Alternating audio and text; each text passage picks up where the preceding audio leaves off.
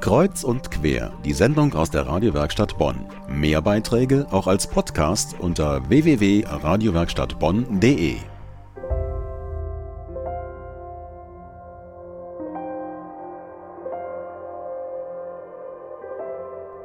Der alte Friedhof in Bonn, ein Zeugnis für 300 Jahre Stadtgeschichte. Bonner Straßennamen wirken noch heute wie das dazugehörige Who is Who.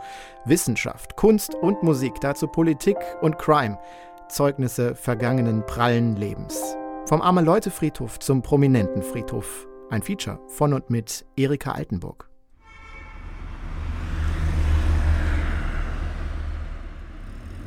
Man geht durch den Haupteingang auf den alten Friedhof durch ein großes schmiedeeisernes Tor direkt an der Ecke an der Kreuzung Vorgebirgsstraße Oxfordstraße. Nach wenigen Schritten ist man an der Kapelle und drinnen sitzen, mucksmäuschenstill, 50 Leute auf Holzklappstühlen und hören zu. Vor dem Altar sitzt die Bonner Autorin Rita Edelmann und liest aus ihrem Krimi Die Nachbarin. Waren Sie schon mal auf dem Friedhof? fragte mich Frau Küppers bei unserer nächsten Begegnung. Eigentlich hatte ich mit einem kurzen Gruß an ihr vorbeigehen wollen, doch so erwartungsvoll, wie sie mich ansah, brachte ich es nicht fertig. Sie meinen den alten Friedhof hier nebenan? Nein, bisher noch nicht, antwortete ich. Das sollten Sie aber. Frau Kappers verzog ihren Mund zu einer spitzen Schnute. Da liegen Beethovens Mutter und die Mildred Scheel. Ach nee, die kennen Sie sicher nicht mehr, so jung wie Sie sind. Und die Schumanns natürlich.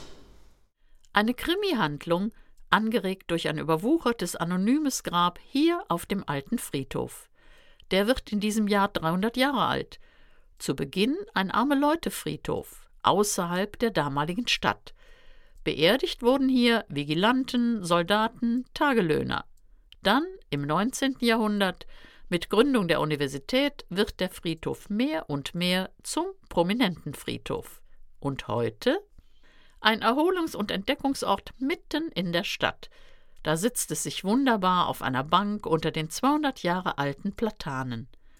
Eva Hüttenhain, Vorsitzende des Vereins der Freunde und Förderer des alten Friedhofs, beobachtet hier auch die Natur. Früher stand das Kreuz vor dem Baumstamm, aber dann allmählich im Laufe der Jahre ist es, hat der Baum sich so ausgeweitet, dass er dieses Kreuz eben von unten her umwächst und jetzt ja auch schon die Quer Balken da umhüllt fast.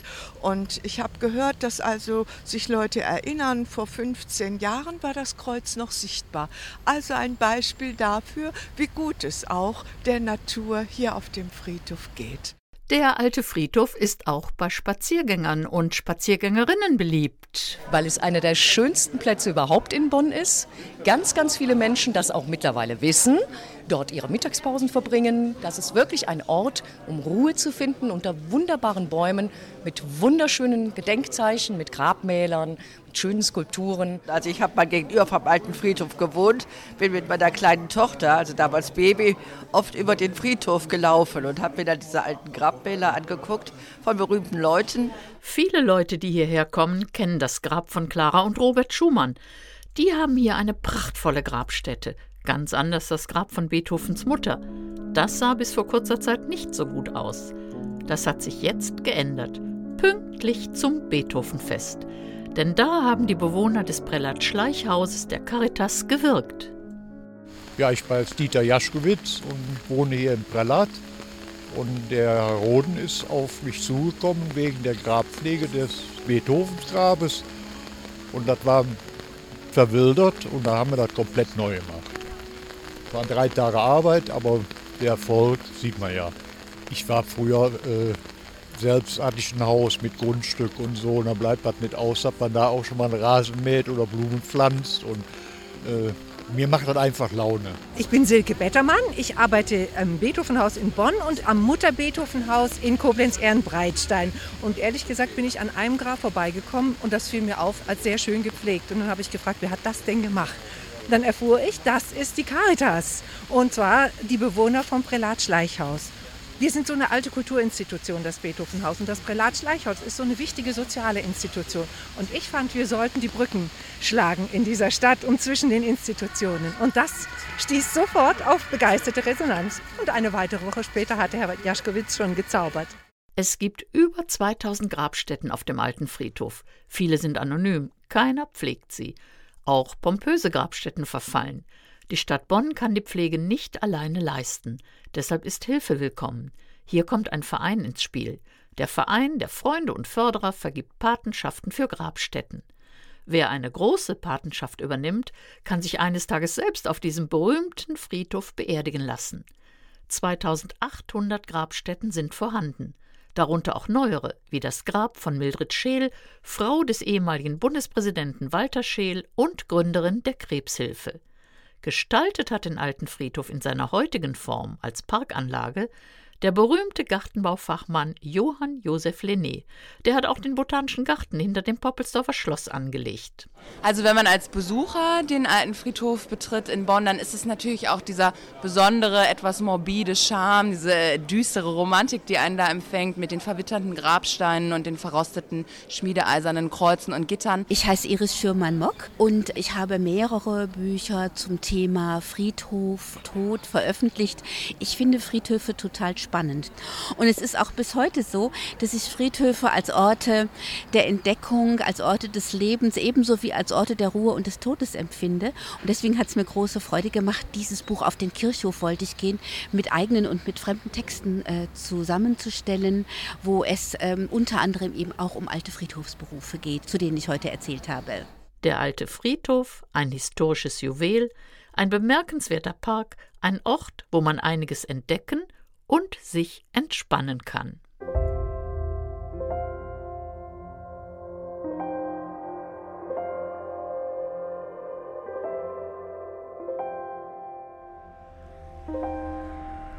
Die Niebuhrstraße, benannt nach Berthold Georg Niebuhr, Professor für alte Geschichte. Die Refusstraße, benannt nach Philipp Josef von Refus, Professor für Theologie.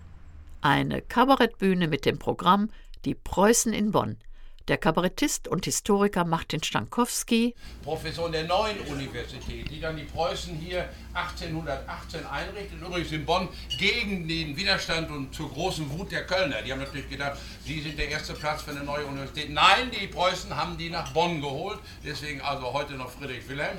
Und ähm, dieser Ernst Moritz Arndt, Professor da, hatte sich schon vorher in die Stadt verliebt. Es gibt in seinem Tagebuch, hat er Wanderungen in Europa gemacht, lese ich mal vor, was schreibt er über Bonn? Eine ländliche Braut, die einfältig und unschuldig kaum zu wissen scheint, wie schön sie ist.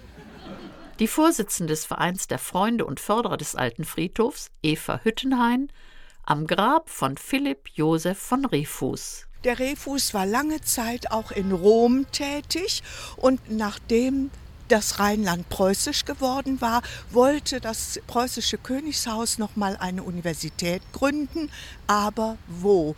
Zunächst wurde schon an Duisburg gedacht, dann war Köln im Gespräch, aber Köln war eben doch sehr katholisch. Und Bonn wurde dann von Refus vorgeschlagen als ein beschaulicher Ort. Dabei eher evangelisch geprägt. So entwickelte sich Bonn zu einer bedeutenden Universitätsstadt und die berühmten Professoren fanden ihre letzte Ruhestätte auf dem alten Friedhof. Damit erwachte auch das Interesse der Bonner Bürger. Hier wollte man jetzt auch gerne beerdigt werden. Die Nassestraße, benannt nach Christian Friedrich Nasse, Professor für Medizin. Die Agelanderstraße, benannt nach August Wilhelm Agelander, Professor für Astronomie. Ja, ich wohne seit über zehn Jahren in der Agelanderstraße, bin eine Bönsche Jung und da ist auch viel Verkehr, da fahren die Gelenkbusse durch, die bleiben manchmal in der Kurve genau hängen. Das ist immer sehr lustig, das zu beobachten. Und Argelander ist ja auch ein berühmter Astronom, der schon in vielen Ländern war und später dann in Bonn auch die ganz berühmte Sternwarte gebaut hat, in der wir schon als Kinder gespielt haben, indem wir übers Mäuerchen geklettert sind. Auf dem Weg vom Haupteingang zur Kapelle. Da fällt Argelanders Grabstätte sofort ins Auge. Gleich links von der Friedhofskapelle. Eine Stele mit Marmorbüste, ein schmales Gesicht, die Augen blicken in die Ferne. Ein Forscherblick? Argelanders grundlegendes Werk zur Astronomie heißt die Bonner Durchmusterung des Sternenhimmels. Es ist kein Buch, es ist ein Foliant. Viermal so hoch und breit wie übliche Bücher und kiloschwer. Das Original liegt hier in Bonn, in der Universitätsbibliothek. Anschauen konnte man sich dieses kostbare Buch zum 300. Jubiläum in der Friedhofskapelle. Ein Mitarbeiter hatte weiße Stoffhandschuhe an den Händen. Zum Umblättern. Dies geschah langsam in ehrfürchtiger Stimmung. Zu sehen waren Punkte an bestimmten Stellen in unzähligen kleinen Karokästchen. Punkte, das waren die Sterne, Argelander und seine Mitarbeiter lagen nächtelang auf dem Rücken und haben ihre Sternbeobachtungen festgehalten. Und zwar in der Sternwarte an der Poppelsdorfer Allee. Die existiert heute noch. Und die Beobachtungen von Argelander sind auch heute noch aktuell. Kürzlich hat mich ein junger Astronom des Max-Planck-Instituts aufgesucht. Er hatte einen Forschungsauftrag in Chile in der Atacama-Wüste. Alles total klarer Himmel, aber kahl rundherum. Und was haben sie da gemacht? Auf der Basis der Bonner Durchmusterung haben sie mit den neuesten Teleskopen weitere Sterne gesucht und eingefügt, schon in diese Karten, die Argelander damals hergestellt hat. Und er war total begeistert nun zu sehen, aha, hier ist das Grab des großen Argelanders, der schon die vielen Vorarbeiten geleistet hat um 1850. Nach Bonn gekommen ist August Wilhelm Argelander auf diese Weise. Er war sehr gut befreundet mit dem preußischen Kronprinzen. Und dieser schrieb an ihn Alter Fritz, ich hoffe endlich, dass unsere beidseitigen Wünsche, dich im deutschen Lande bei einer unserer Hochschulen angestellt zu sehen, in Erfüllung geht. Schnüre jetzt deine sieben Sachen und bereite dich auf die Reise an den prächtigen Rheinstrom, wenn du nicht etwa in deine finnischen Granatfelsen und den Fall von Imatra zu verliebt bist. Eine Sternwarte findest du leider nicht. Altenstein, also der entsprechende Minister, aber hofft, deine Ernennung benutzen zu können, um die Etablierung einer solchen zu Wege zu bringen. Die Sternwarte wurde gebaut und es wurde ein imposantes Gebäude mit großzügiger Wohnung und einem Tanzsaal im ersten Stock.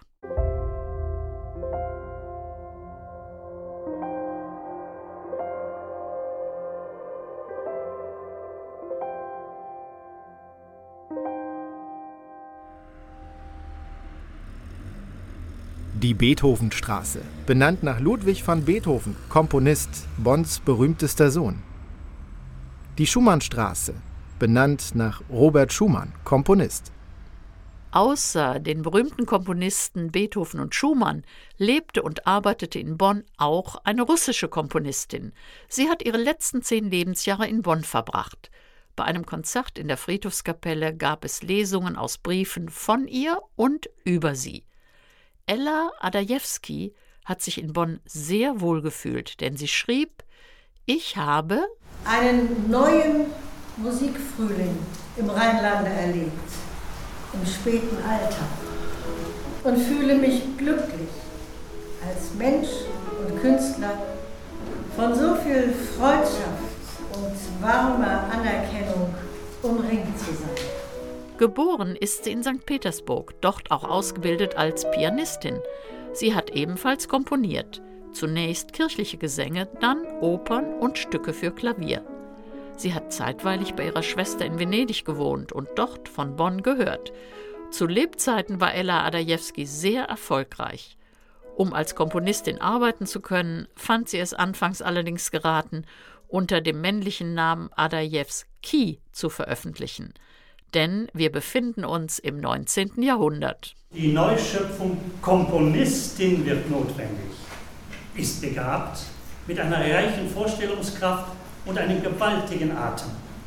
Die Stücke aus ihren russischen Opern, die hässliche Neprigoschaya, die Tochter des Bojaren, und die Morgenröte der Freiheit, Zaria, vermitteln die beste Vorstellung des dramatischen Talents dieser bedeutenden Moskauerin. Es gibt keinen guten Musiker in Paris, der den Namen Mademoiselle Adajewski nicht kennen würde.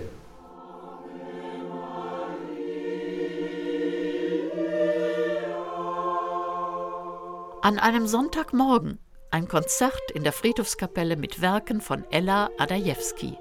Es regnet in Strömen, aber es ist kein Stuhl mehr frei. Die Kapelle ist proppenvoll. Und vorne steht der Leiter des Philharmonischen Chores der Stadt Bonn, Thomas Neuhoff. Ich bin selber erst vor einem Jahr aufmerksam gemacht worden auf Ella Adajewski, eine deutschstämmige in St. Petersburg geborene Komponistin, die aber in Bonn verstorben ist, 80-jährig im Jahr 1926. Und sie hat ein ausgesprochen vielseitiges Övre hinterlassen. Wir haben heute Ausschnitte davon präsentiert und ich hatte den Eindruck, dass das Publikum ausgesprochen inspiriert war von dem romantischen Geist dieser Musik. Nach dem Konzert im strömenden Regen mit Schirmen zum Grab von Ella Adajewski. Auf dem Grab eine Engelsfigur ohne Flügel, eine Art Muse. Diese passt wohl auch ganz besonders gut zu dem freundlichen Charakter der Komponistin.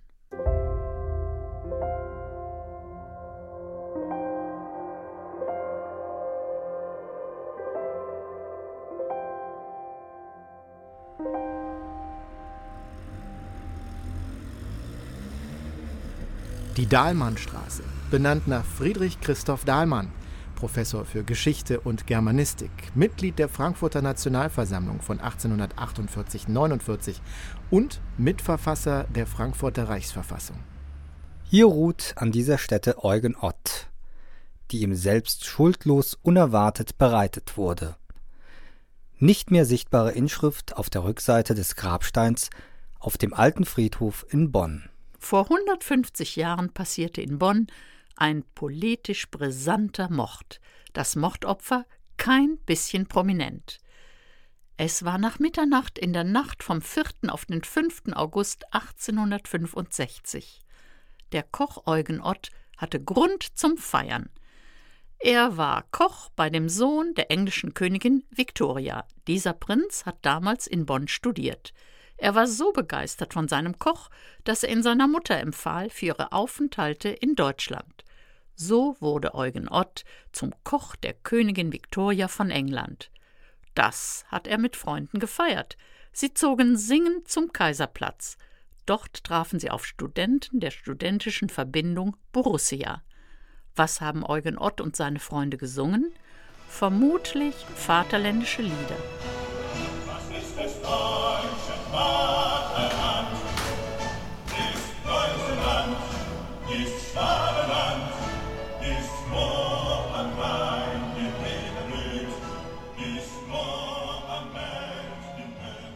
wissen natürlich nicht, welche Lieder Ott und seine Kameraden sangen. Für die angetrunkenen, politisch erregten Borussen aber wäre wohl jedwedes Lied, das irgendwie von Brüderlichkeit oder Vaterlandsliebe geklungen hätte, Anlass genug gewesen, um sich zu echauffieren.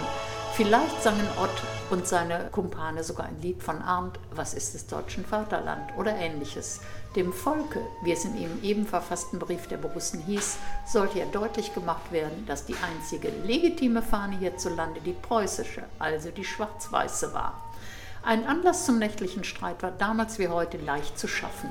Es scheint, dass der junge Graf von Eulenburg sich wiederholt dem gar nicht streitsüchtigen Ott direkt in den Weg gestellt habe, um ihn am Weitergehen zu hindern oder ihn zum Ausweichen in den Straßenschmutz zu zwingen. Endlich war es dem königlichen Koch zu viel. Er rief, obwohl französischer Staatsbürger, aber als Staatsbürger offensichtlich auch des Deutschen perfekt mächtig, laut Augenzeugen, was wollt ihr verdammten Burschen eigentlich? Damit aber war sein Geschick besiegelt. Niemals durfte jemand aus dem Volke einen preußischen Grafen und Offizier so anreden. Und hier sieht man halt das Grab. Es gibt also aus dem Generalanzeiger Berichte über die turbulente Beerdigungsfeier. Es kam nämlich sofort doch dieser Konflikt bei der Bonner Bevölkerung auf, dass der Koch, der ja nun eigentlich ja zu den einfacheren Menschen hier dieser Stadt gehörte, den Bürgern, dann von einem Adligen erschlagen worden war. Das angelsächsische Bild des Landes der Dichter und Denker wurde fast über Nacht vom Bild des säbelrasselnden preußischen Junkers ersetzt. Die lange Epoche der preußisch-englischen Freundschaft war vorbei.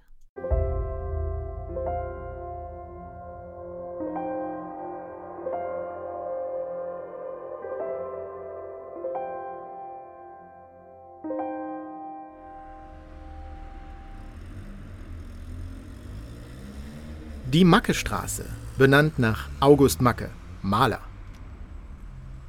Die Simrock-Allee, benannt nach Karl Josef Simrock, Professor für Geschichte und Sprache der deutschen Literatur. Der alte Friedhof als Ort des Entdeckens von berühmten und weniger berühmten, aber dennoch bedeutenden Menschen.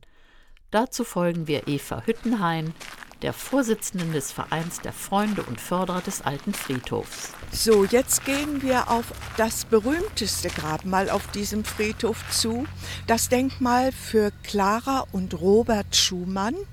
Das ist in leuchtend weißem Marmor, was besonders gut zur Geltung kommt, weil dahinter auch noch dunkle Bäume stehen.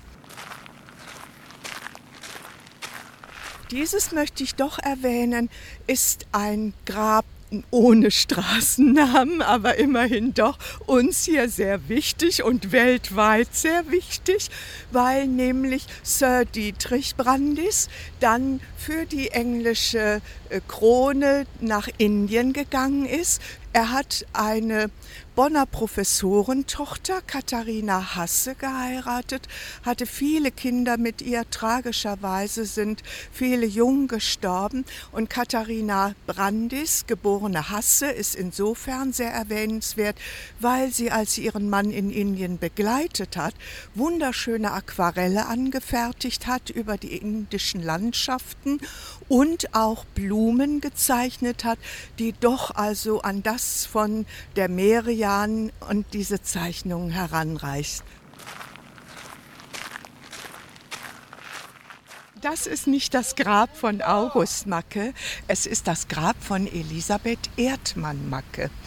Hier ist es aber fast die Stelle, wo die beiden Eheleute auch Elisabeth stand hier mit den kleinen Kindern und ihrer Mutter, sich zum letzten Mal gesehen haben, als August Macke nämlich mit seinem Regiment auf der Bahnlinie dann zur Front gefahren ist in den Ersten Weltkrieg. Es gibt noch so viel zu entdecken auf dem alten Friedhof hier in Bonn. Zum Beispiel die Grabstätte von Charlotte Schiller, der Frau unseres berühmten Dichters, oder die von Peter Innozenz Eller, einem Bonner Stadtverordneten, der sich vorbildlich für die Armen engagiert hat. So viele bedeutende Grabstätten zu erhalten und zu betreuen, das schafft man nur mit Hilfe eines Fördervereins. Der Verein der Freunde und Förderer konnte mit dem 300-jährigen Geburtstag des alten Friedhofs sein eigenes 15-jähriges Bestehen feiern.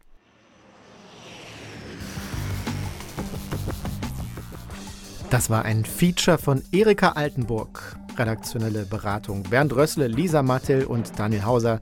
Produktion Suma. Haben Sie Lust bekommen auf eine Führung auf dem alten Friedhof? Möchten Sie sich weiter informieren? Sie finden alle Hinweise auf unserer Internetseite unter medienwerkstattbonn.de.